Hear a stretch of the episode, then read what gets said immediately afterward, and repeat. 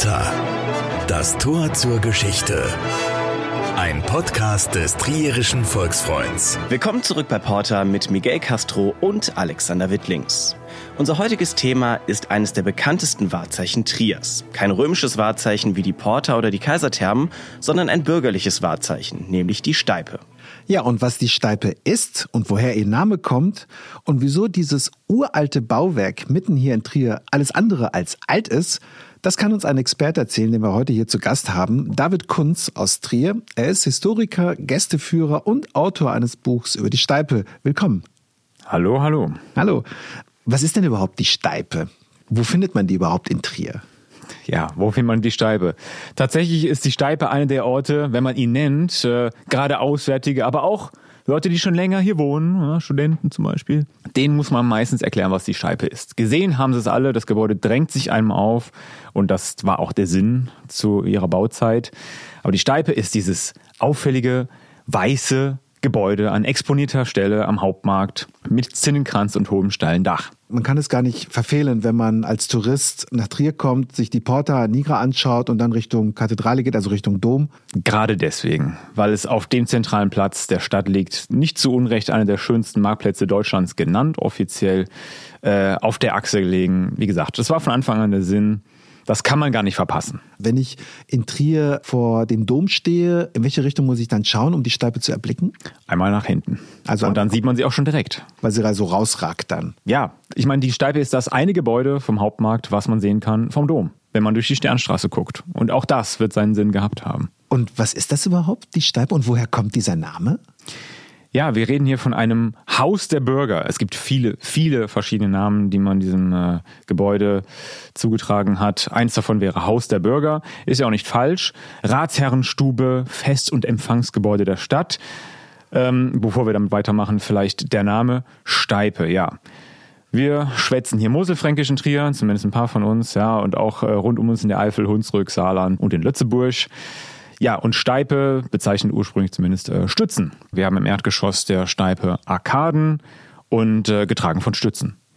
Ja, also äh, auch relativ typisch eigentlich für die Bauzeit, ja, die Gotik, der Stil. Heute nennt man es einfach die Steipe.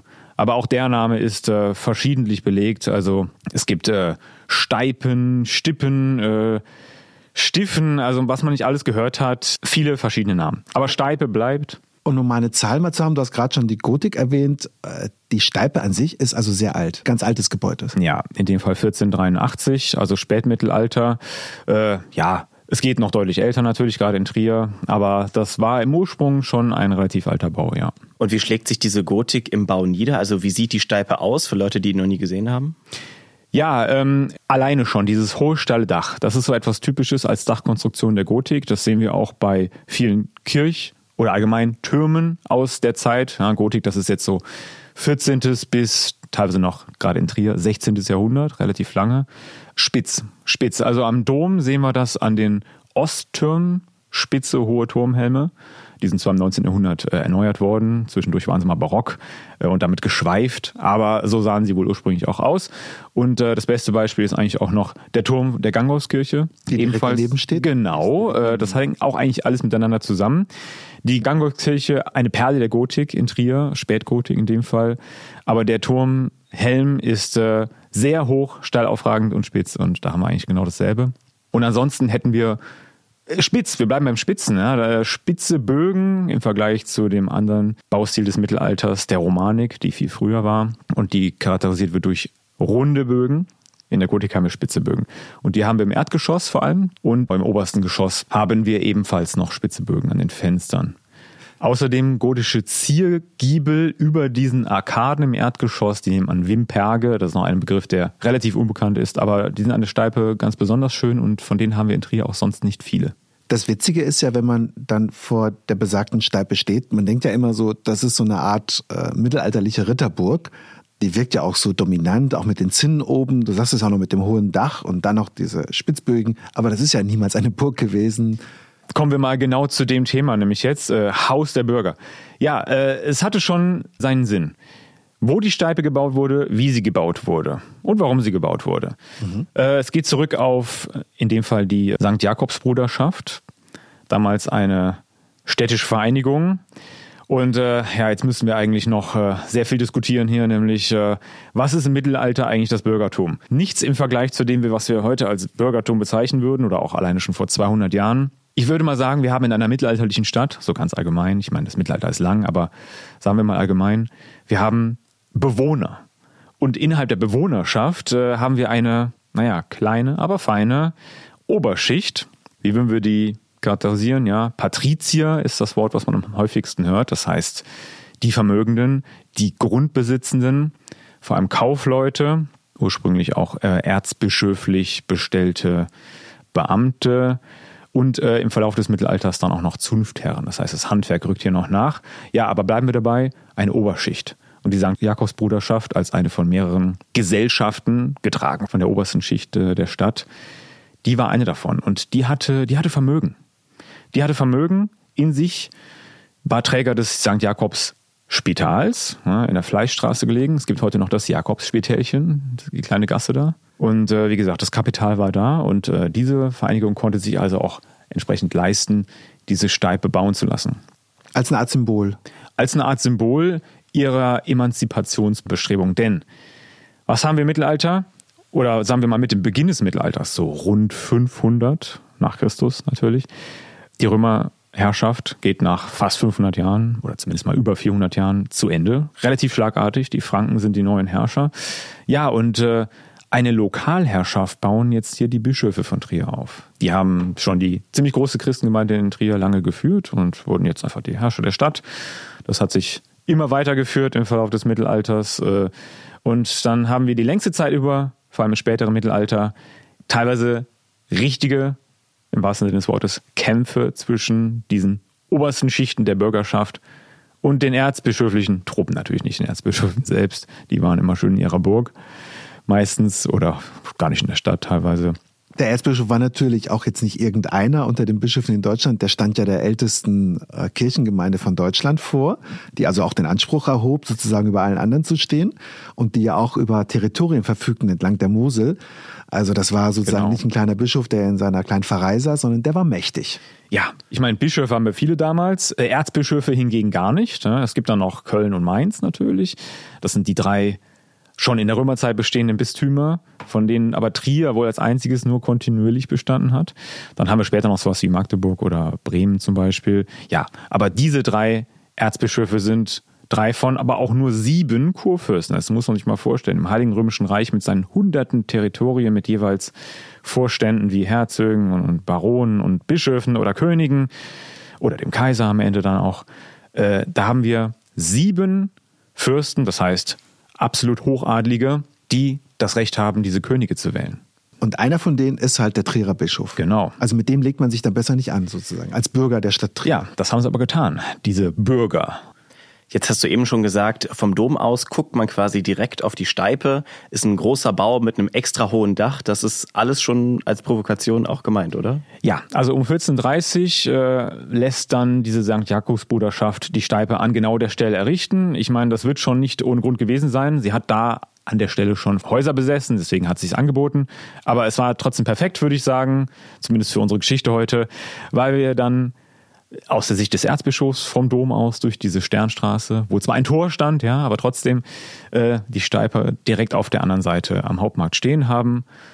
Diese Steipe, sie drängt sich einem auf, ja, die tritt aus der Bauflucht der anderen Gebäude hervor. Ja, das heißt, auch mit diesem, mit diesem Zinnenkranz wirkt wie ein Burgturm, war es aber nicht. Ja, das Dach macht noch sein Übriges.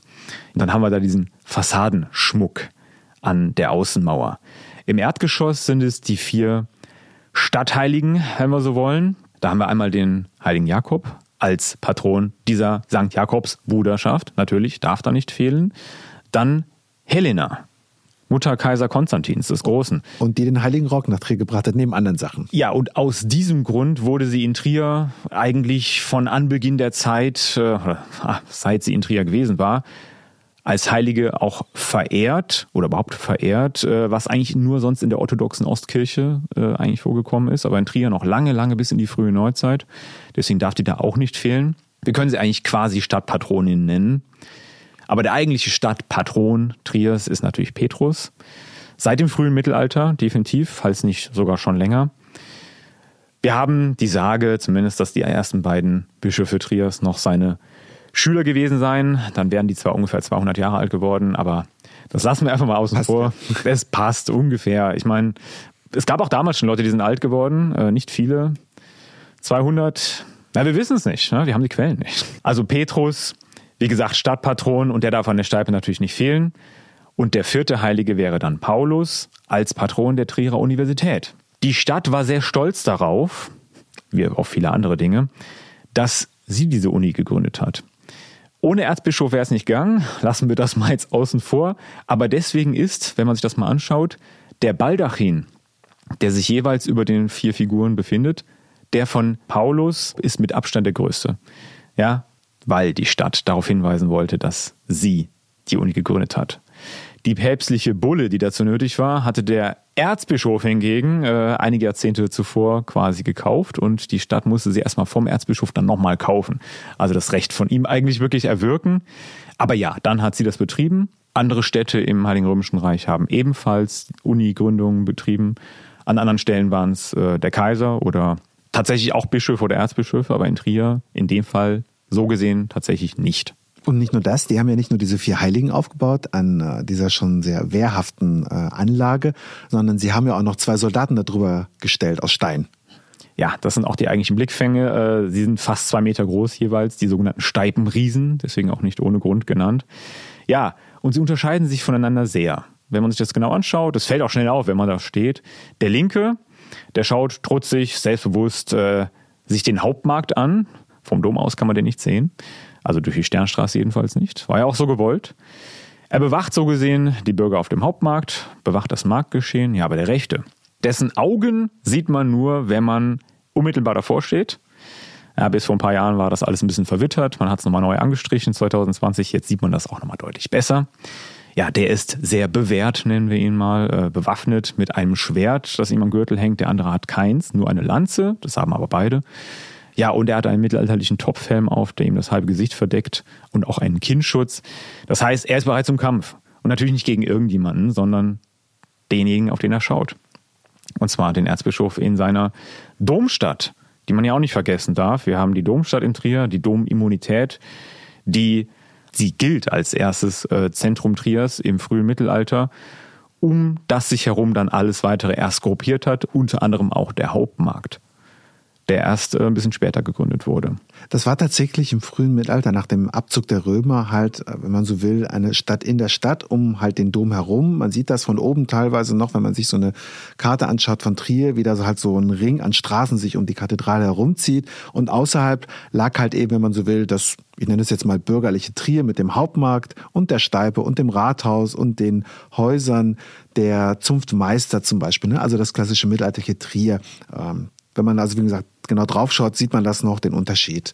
Aber dieses Wehrhafte hat der Stadt letztendlich ja nichts gebracht. Die Stadt hat ja versucht, unabhängig zu werden vom Bischof über etliche Jahrzehnte und am Ende mussten sie eine Niederlage einstecken vor Gericht. Der Kaiser höchstpersönlich hat gesagt, die Stadt ist nicht reichsunmittelbar, das heißt direkt selbstbestimmend könnend über ihr eigenes Schicksal, sondern sie ist dem Bischof unterstellt. Sie gehört dem Bischof und damit war es aus mit dieser Freiheit der Stadt. Und in der Steipe selber hat man auch da nicht wirklich gekämpft, sondern ja über all die ganzen Jahre dann eher gefeiert, oder? Ja, gekämpft wurde da nicht. Also, wenn wir so wollen. Ich meine, was wir als Unterschied noch klar festhalten müssen, die Steipe war, man könnte sie so nennen, neben anderen Bezeichnungen, Rathausfiliale.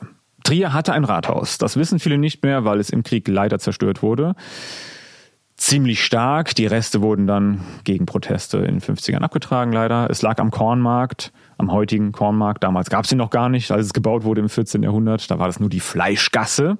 Mhm. Von Straßen reden wir auch nicht, nur die Fleischgasse. Ja, das heißt, das eigentliche Ratsgeschehen und alles hat dort in der Fleischgasse stattgefunden.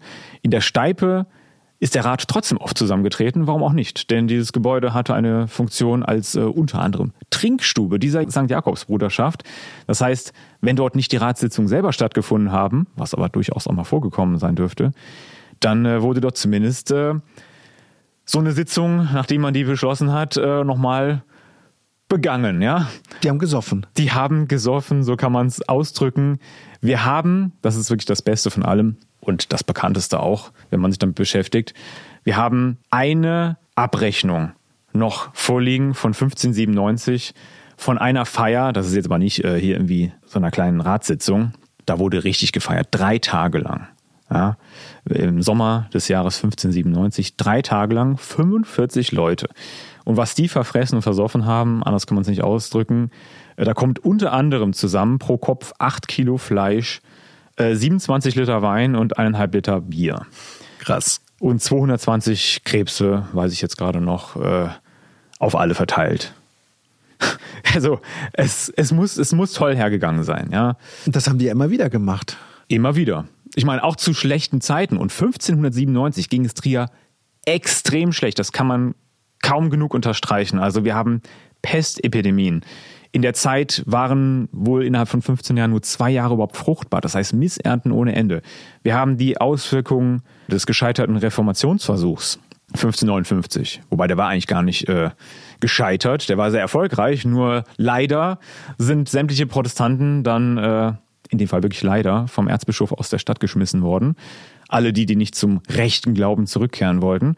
Und leider waren das aber einige hundert Leute gewesen, die äh, eigentlich mit die wichtigste Schicht gebildet haben, die wirtschaftlich potenteste, die es überhaupt noch gab zu der Zeit, nämlich Weber, Schmiede und Schneider.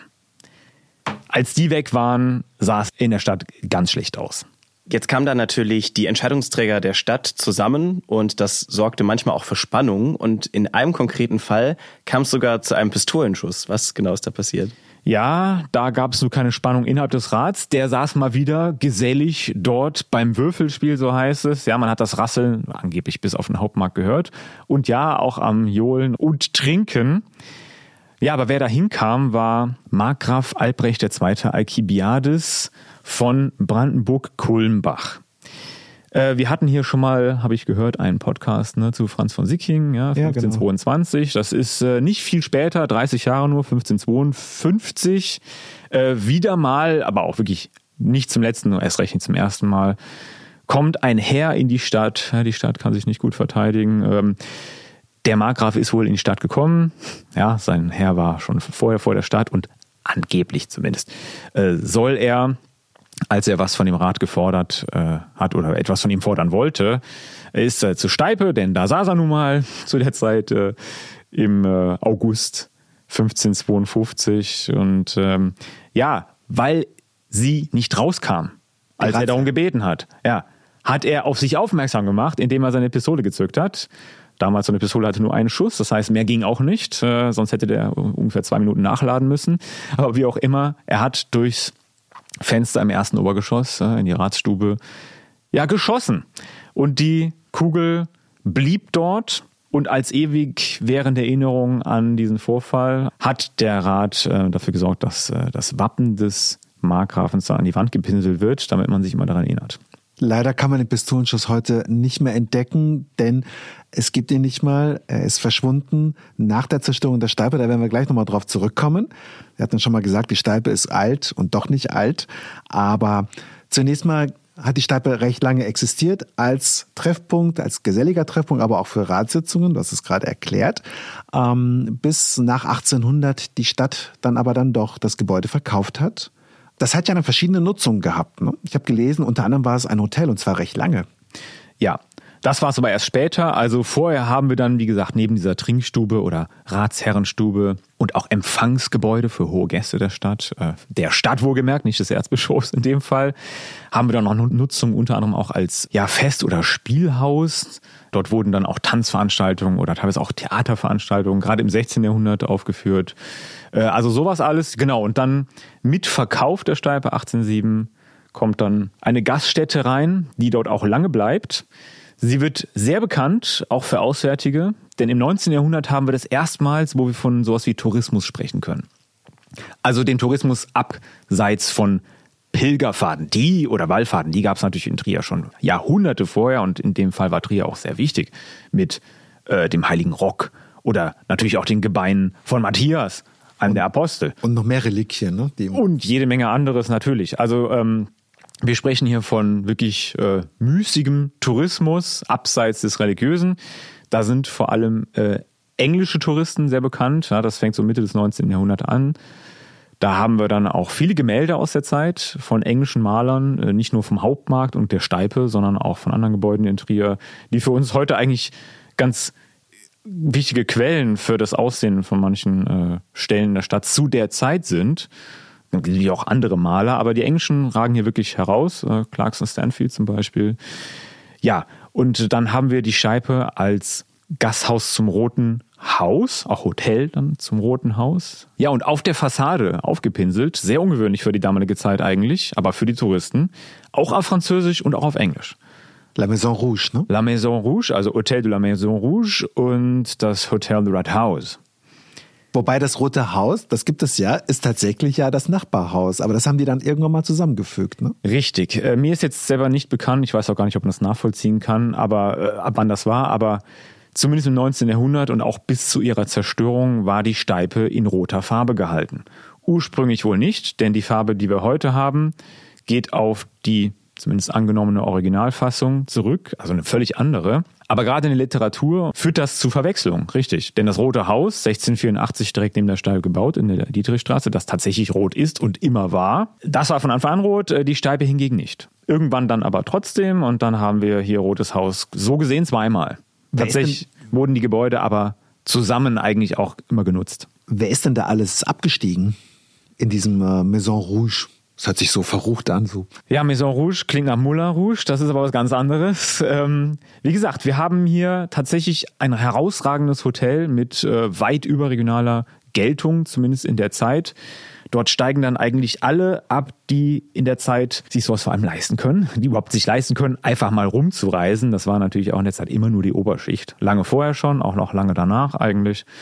Also wir haben dann auch äh, Militärs und äh, in der Zeit des Deutschen Kaiserreichs, also ab 1871, auch gerne Touristen aus den deutschen Landen. Aber immer nur, wie gesagt, äh, Leute, die sich das auch leisten konnten. Und dann zur Jahrhundertwende, 1900, wurde das Gebäude aber fast abgerissen, oder?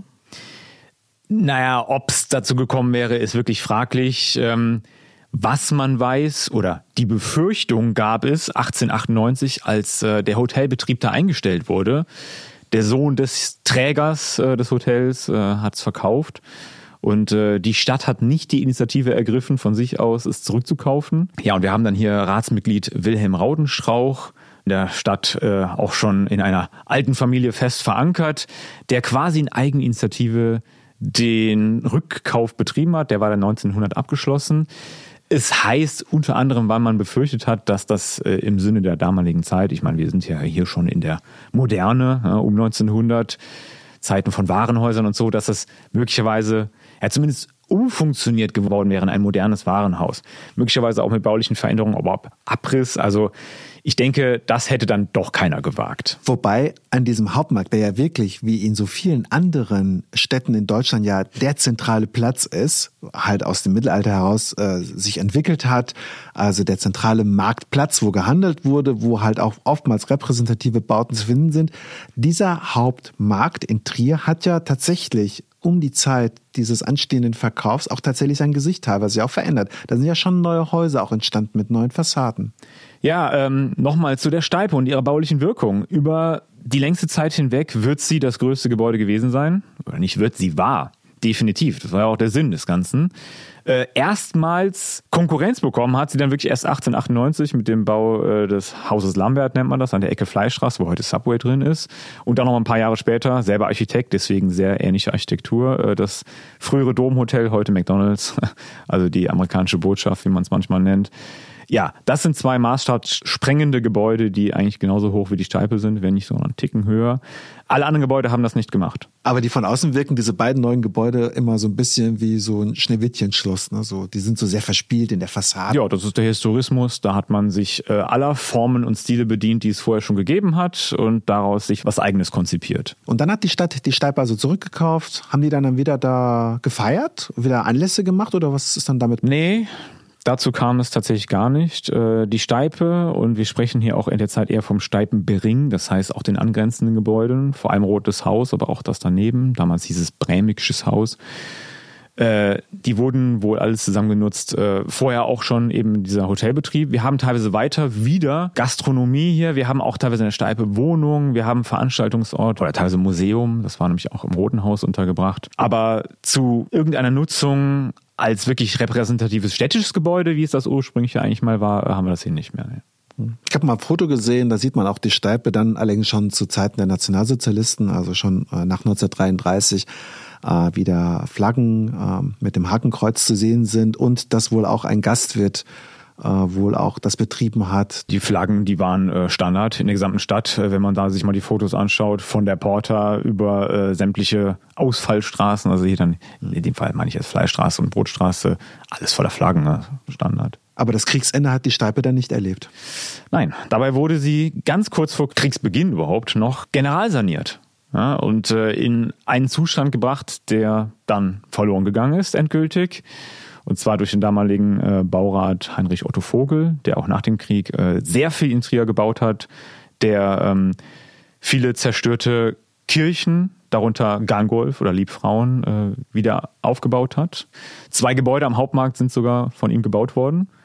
Das sind das eine mit äh, Lederwaren Ludwig an der Ecke Grabenstraße und das daneben, die sich so relativ gut in die Bebauung einfügen. Vielen fällt das gar nicht auf. Es sind 50er Jahre Gebäude, aber in Maßstab und sonstigen Proportionen, auch Gestaltung der Fassade, ja, passen sie sich eigentlich dem ganzen Rest an. Äh, kurz vorher hat auch schon Friedrich Kurzbach, der große bekannte Stadtkonservator Triers, äh, der in den 30ern so viele Bauaufzeichnungen von bedeutenden Gebäuden angefertigt hat, auch das von der Steipe getan. Zu dem wir übrigens auch einen Podcast äh, haben. Da könnt ihr mal suchen bei uns in unserer Liste. Friedrich Kurzbach. Ja, ich äh, bin immer froh für ihn, dass er die Zerstörung Triers gar nicht mehr miterlebt hat. er ist ein Jahr vor der kompletten Zerstörung Triers gestorben. 1944 wird Trier dann bombardiert. Sehr viele Gebäude werden zerstört, unter anderem auch die Steipe. Was genau ist da passiert? Ja, Trier hat die längste Zeit über tatsächlich darauf hoffen dürfen, äh, davon zu kommen. Die längste Zeit über ist nur wenig bombardiert worden. Also 43 zum Beispiel, weil halt äh, Eisenbahnausbesserungswerk hier Trier West, Euren und so die Ecke. Ja, gab es Schäden. Es gab auch Tote, ja, ein paar Dutzend. Äh, das waren ungefähr so viele wie schon im Ersten Weltkrieg, wo Trier auch schon bombardiert worden war, wo es auch schon teilweise schwere Schäden gab.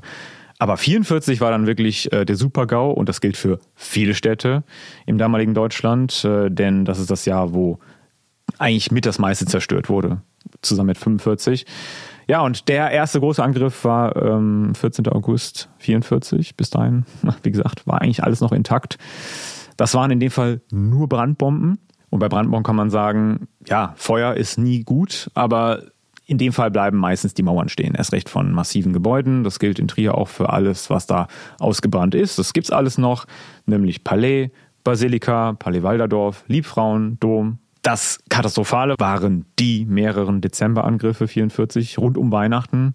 Also auch eine ganz äh, schlechte Zeit, wobei in der Zeit aber auch kaum mehr jemand da war. Trier war vorher schon evakuiert, deswegen auch tatsächlich nicht so viele Tote. Insgesamt muss man sagen, zum Glück. Ja, aber da äh, gab es dann auch jede Menge Sprengbombenabwürfe zusammen mit Feuer und äh, ja, die haben dann auch mal jede Menge Mauern eingerissen.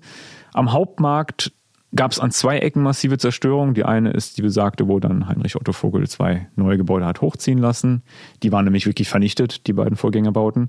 Ja, und dann von allen anderen Gebäuden, die hätten getroffen werden können, ist das eine, was wirklich das herausragendste war und auch das älteste mit Abstand von allen heute noch, so gesehen, die Steipe. Und drei Nachbargebäude, die tatsächlich alle wieder aufgebaut wurden. Aber erst etliche Jahre später, zunächst mal war da gar nichts. Ne? Die haben die Trümmer weggeräumt ja. Und da war dann eine Gartenterrasse dort. Da war eine Terrasse, genau vom angrenzenden Café Blei, das dann später ins Dreikönigenhaus gezogen ist, bis es leider zugemacht wurde. Also ich, ich sage leider, weil ich das immer höre von älteren Trierern. Ich habe es nie miterlebt, aber es muss irgendwie ein toller Ort gewesen sein. Ja, entsprechend beliebt war auch tatsächlich diese Café-Terrasse. Die wurde Anfang der 50er dort eingerichtet. Äh, von einigen Seiten aus hieß es sogar, als es dann Richtung Rekonstruktion ging, äh, warum soll die Terrasse weg? Man hatte sich nicht nur daran gewöhnt, sondern das war ein sehr beliebter Ort gewesen. Man konnte ja auch auf den Dom gucken von dort aus. Ja, und äh, ich sag mal, die auch nicht gerade unschönen Hintergebäude der Steipe, die vorher niemand gesehen hat und heute eigentlich auch nicht mehr wirklich. Äh, schöne Renaissancegebäude, das sogenannte Haus Hirzhorn. Das war dann der eigentliche Blickfang. Das Gebäude hat nämlich einen relativ hohen, schlanken Treppenturm, den man noch sieht, wie auch das gesamte Gebäude da, wenn man äh, in die Steipe selbst geht. Das Café, was da ja heute auch weiterhin oder wieder drin ist. Und dort in den Innenhof. Den glasüberdachten, sodass man dort alles sehr schön sieht. Ja, also es war eine völlig andere Atmosphäre, aber für die meisten eine klaffende Lücke. Und vor allem ein herausgebrochenes Juwel, so wurde es oft genannt, ein herausgebrochenes Juwel aus der Krone des Hauptmarkts. Denn tatsächlich war der ja insgesamt ganz geschlossen erhalten, im Wesentlichen bis auf das eine Juwel, das es ja tatsächlich war, die Steipe. Das bestimmendste Gebäude für das Bild und das Platzgefüge. Jetzt hätte man natürlich argumentieren können, und so ist ja oftmals argumentiert worden nach dem äh, Zweiten Weltkrieg, im Sinne von, jetzt ist halt alles weg und zerstört, dann ist das auch eine Chance für Architekten, für Städteplaner zu sagen, wir bauen einfach eine neue Stadt, eine moderne Stadt. Denn nicht alles, was alt ist, mag vielleicht auch früher bequem gewesen gewesen sein. Und die Diskussion ja. gab es ja auch bei der Steipe. Ja, genau das waren ja die Argumente von denjenigen, die, ähm, sage ich mal, die moderne, die städtebauliche Moderne propagiert haben. Und das haben diese Leute auch schon ein paar Jahrzehnte zuvor damit angefangen. Ja, man spricht ja von dieser neuen Sachlichkeit hier, 20er Jahre, wo man sich eigentlich von diesem harten Einschnitt des Ersten Weltkriegs dann distanziert und völlig anders baut. Und so geht es dann eigentlich eins zu eins weiter schon in der Nazi-Zeit. Die hatten auch sehr interessante, abenteuerliche Pläne für Trier, die zum Glück äh, im Wesentlichen nicht zur Ausführung gekommen sind, kann man nur sagen. Dasselbe gilt aber auch für Pläne, die in den 50er Jahren aufgestellt wurden, auch für andere Städte. Vieles ist gar nicht zur Ausführung gekommen und in den meisten Fällen zum Glück. Ja, also es hieß immer, zerstörtes ist manifestierte Geschichte. Ja, das heißt, äh, das ist historisch, das ist jetzt kaputt und dann muss was Neues her. So gesehen auch nicht falsch, denn tatsächlich war es eigentlich immer so gewesen, dass wenn etwas zerstört wurde, sagen wir jetzt mal, Ahnung, Mittelalter, dann wurde es in den Formen der damaligen Zeit neu gebaut und niemand hätte was rekonstruiert. Das ist zumindest nur ganz selten vorgekommen. Ich weiß, 1689 äh, ist das Geburtshaus von Martin Luther zum Beispiel abgebrannt. Ja, und das hat man aber tatsächlich wiederhergestellt, so wie es war. Gut, Martin Luther, vielleicht eine Ausnahme, bedeutende Persönlichkeit, natürlich auch damals schon, schon längst, aber sonst niemals. Das heißt, das Argument war ja auch gar nicht falsch. Bei der Steipe ging es um was ganz anderes. Es ging nicht darum, irgendein Gebäude an irgendeinem Ort in irgendeiner Stadt wiederherzustellen oder auch nur ansatzweise wieder aufzubauen, sondern für die meisten Menschen jetzt in der Stadt, die auch nichts mit Architektur und ihrer Formensprache und äh, baukünstlerischen Überlegungen und so weiter zu tun hatten, die haben gesagt, unser Hauptmarkt ist hier. Wir hatten ja, fast 500 Jahre lang diese Steipe, die den Platz dominiert hat. Äh, sonst ist alles noch da, dieses eine Gebäude fehlt. Warum nicht die wieder aufbauen?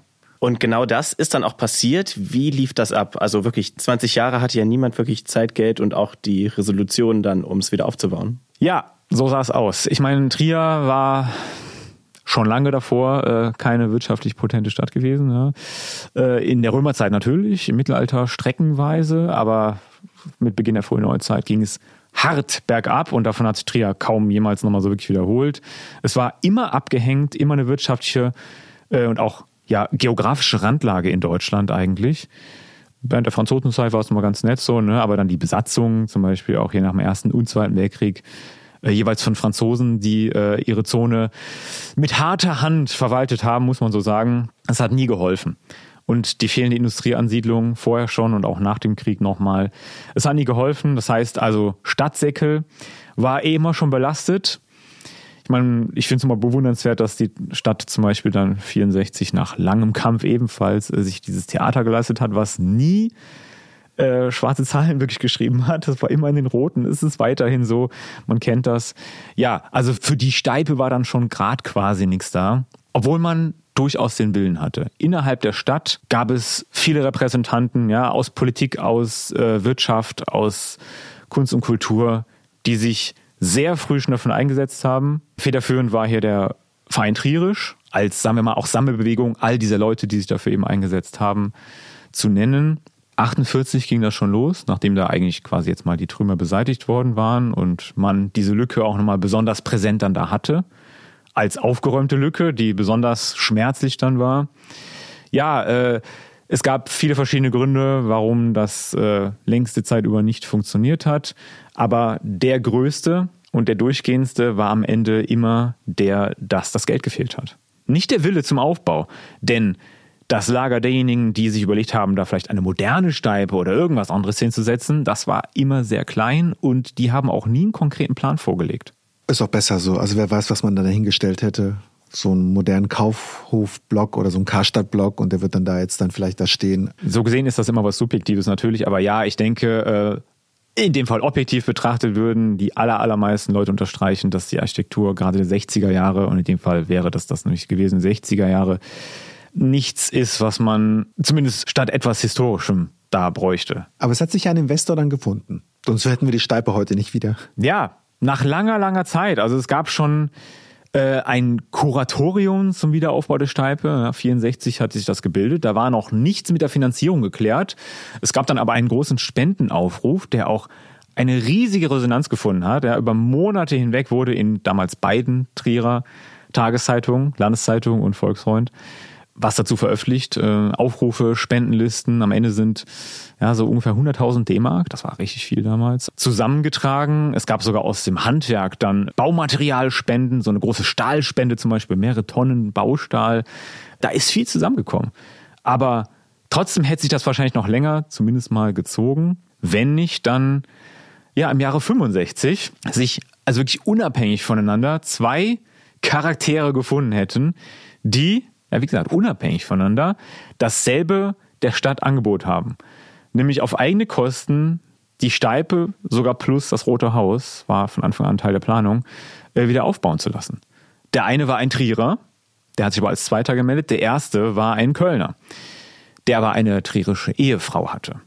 Und zwar äh, Josef Hecking, der damalige Generaldirektor der Kölnischen Lebensversicherung. Also der hatte durchaus dann auch einfach das Geld. Der hat sich also an die Stadt gewendet und äh, gesagt, ja, durch seine Frau äh, ist ihm das alles zugetragen worden, er weiß Bescheid, äh, er betet der Stadt das an. Ja, und kurz danach dann eben also dieser Trierer, Otto Schimmelfeder, der genau dasselbe angeboten hat. Und da musste sich die Stadt eigentlich am Ende nur noch zwischen den beiden entscheiden. Und dann gab es einen Riesenaufstand und Enttäuschung, als sich die Stadt dann für Josef Hecking entschieden hat und nicht für den Trierer. Ich meine, das Ergebnis wäre wirklich dasselbe gewesen, oder war es am Ende. Aber zumindest, naja, das Gefühl war hier irgendwie betrogen. Zum Beispiel derjenige, der diese Baustahlspende vorher verabreicht hat, der hat sie zurückgezogen aus dem Grund sogar. Aber das Ergebnis bleibt ja trotzdem, die Steipe ist aufgebaut worden. Ja. Sie sieht sogar, kann man das so sagen, sie sieht auch so aus wie früher? Ja, ähm, das war aber von Anfang an der Kompromiss eigentlich. Und ja, das kann man auch so sehen. Es ist hier ein Kompromiss entstanden zwischen den Forderungen derjenigen, die etwas Modernes wollten nach dem Krieg und alle anderen. Denn die Steipe und das Rote Haus genauso sind äußerlich absolut akkurat historisch detailgetreu wieder aufgebaut worden. Es war eigentlich eine der Voraussetzungen und auch Rechtfertigung dafür, das Gebäude wieder aufzubauen überhaupt, weil der Ort bekannt war, weil das Gebäude platzbildprägend war, symbolträchtig natürlich mit der Trierer Geschichte verbunden. Man hatte diese ziemlich detailgetreuen Bauaufzeichnungen von Kutzbach, die ja wirklich nur ein paar Jahre vor dem Krieg, vor der Zerstörung überhaupt angefertigt wurden. Das war eigentlich auch mehr als Glück, für uns heute noch mehr als Glück.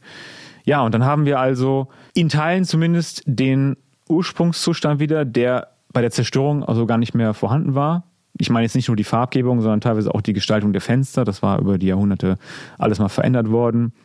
Wir haben auch äh, den Kopf des außenliegenden Kamins äh, rekonstruiert und so weiter. Ja, aber die Figuren zum Beispiel, die haben den Krieg sogar überstanden. Das hat es dann natürlich noch ein bisschen leichter gemacht. Die waren eingelagert gewesen. Heute sind es ja auch nicht mehr die Originalen, die sind im Stadtmuseum. Aber ja, die Figuren da wusste man schon mal gerade Bescheid. Das war auch ein Argument dafür gewesen, dass man die Steipe doch wieder so aufbauen kann, weil man teilweise noch erhaltene Architekturteile hat. Und im Innern ist die Steipe genauso wie früher? Ja, eben das nicht. Das wäre sehr interessant, wenn sie das noch wäre, ja, mit den gotischen Gewölben und ja, sowas wie dem Pistoleneinschuss und der Wandmalerei und ähnlichem. Das ist alles gänzlich vernichtet worden und darüber war auch nicht vieles bekannt. Das ist das eine. Und zum anderen, wie gesagt, der gewollte Kompromiss, dass die Steipe und auch die anderen wieder aufgebauten Gebäude von innen nichts mit dem Original zu tun hatten, sondern völlig in den damals vorherrschenden Formen aufgebaut wurden. Das heißt Ende 60er, Anfang 70er in dem Fall. Mehr zur Debatte übrigens um den Wiederaufbau der Trier Steipe äh, hat äh, David Kunz in einem Buch geschrieben, nennt sich Zwischen Tradition und Moderne, ist 2020 erschienen und erhältlich im Buchhandel. Also könnt man gerne mal reinschauen. Da wird diese gesamte Diskussion auch nochmal aufgerollt. Wer, wie, wo, mit wem und so weiter. Also zum Glück haben wir die Steipe wieder. Wenn man so sieht, auch aus touristischer Sicht, ne, ist ja auch wirklich ein Schmuckstück. Ähm, Sehr häufig fotografiert, ja. Wahrscheinlich das zweitfotografierteste Element. Zusammen ja. mit Gangolf am Markt zumindest. Genau, der Kirche auch noch. Und dann kommt der Dom und Porta natürlich, ja. Ähm, David, die Steipe ist wieder aufgebaut worden. Aber gibt es denn noch Gebäude in Trier oder Umgebung, die es heute nicht mehr gibt und wo du denkst, na, wäre nett, die auch wieder zu haben? Da gibt es natürlich verschiedene. Also wir sprechen hier in Trier vor allem von einzelnen Bürgerhäusern, die im Krieg leider vernichtet wurden. Es gibt da so ein paar herausragende Beispiele des Klassizismus, aber vor allem auch des Mittelalters. Trier hatte bis zum Zweiten Weltkrieg noch, naja, zumindest deutlich mehr mittelalterliche Bausubstanz. Wir sprechen ja nicht mehr von römischer, sondern von mittelalterlicher, die aber vernichtet wurde und das meine ich auch so vernichtet, also gänzlich. Wir haben in der Palaststraße hier zum Beispiel ein ehemaliges äh, Zunfthaus, wie es so viel in Trier gab. Das ist noch ein gutes Beispiel für herausragende gotische Bauten in Trier. Ja, andere hätte ich auch gern wieder. Aber eins besonders, denn, ja, wie gesagt, äh, Steipe, so schön und so toll es ist und war, so gesehen nur Rathaus Fiale, das eigentliche Rathaus Triers, auch ein Bau aus der Zeit, wo man stolz drauf war, wohl 14. Jahrhundert, äh, ist äh, auch vernichtet worden im Krieg. Und äh, naja, der Bau, der das ersetzt hat äh, am Kornmarkt Ecke Fleischstraße, der ist auch wirklich nichts, was man irgendwie bräuchte. Alleine deswegen schon, aber auch, äh, weil hier diese Tradition begründet drin wäre. Das wäre sehr interessant. David Kunz zur Steipe in Trier und seine Geschichte und warum dieses 500 Jahre alte Bauwerk doch wieder neu ist. Vielen Dank. Danke auch so. Mehr zur Steipe lest ihr natürlich auch auf volksfreund.de slash porter. Wenn ihr Fragen und Anregungen habt, dann schreibt uns einfach an podcast.volksfreund.de. Bis dahin und bleibt neugierig. Trierischer Volksfreund. Entdecken Sie unser komplettes Podcast-Angebot unter www.volksfreund.de. Verpassen Sie keine neue Folge und abonnieren Sie uns überall, wo es Podcasts gibt.